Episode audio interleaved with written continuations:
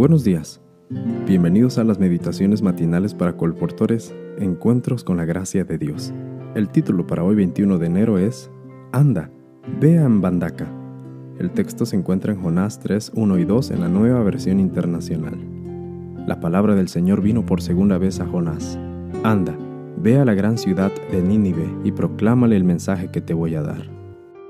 Fue en 1978 cuando vi por primera vez la plenitud de la bondad de Dios.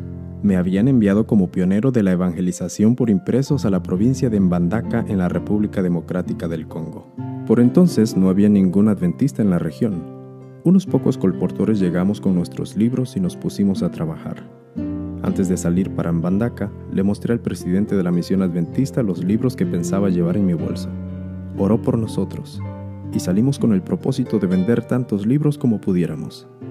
Después de conseguir la ubicación en la zona y vender unos cuantos libros durante varias semanas, algunas personas comenzaron a preguntar cosas como, ¿de dónde tienen culto ustedes? ¿A qué iglesia pertenecen? Los llevamos al lugar donde nos reuníamos cada sábado y les dijimos que éramos adventistas del séptimo día. Los sábados empezó a juntarse gente para los cultos. Se sumaban de a uno con el tiempo se formó un grupito estable que se reunía regularmente. Ese fue el humilde comienzo de la iglesia adventista en Mbandaka. Después de un tiempo, le dijimos al presidente de la misión lo que estaba pasando en Mbandaka.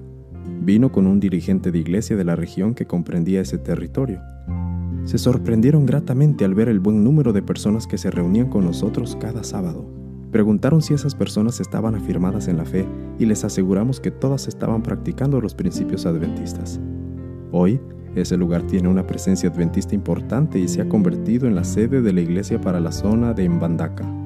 Al principio me sentí como Jonás cuando fue enviado a Nínive a proclamar el mensaje de Dios. El miedo y las dudas casi se apoderaron de mí. Si bien mi ánimo y mi confianza en el Señor estaban intactos, sentía la impotencia de no tener un lugar de reunión ni comodidades para atraer a la gente. No teníamos muchas provisiones, ni dinero, ni sabíamos cómo plantar una iglesia pero mi colega y yo nos sentimos felices de que Dios nos usara para difundir su mensaje mediante la palabra escrita y ayudar a establecer su iglesia en Mbandaka. Alabado sea el Señor por siempre. Este es el testimonio de Medar Kidembi de República Democrática del Congo. Querida colportora y querido colportor, recuerda que tu misión es sembrar la semilla de la verdad para este tiempo. Cumple tu misión. Feliz día.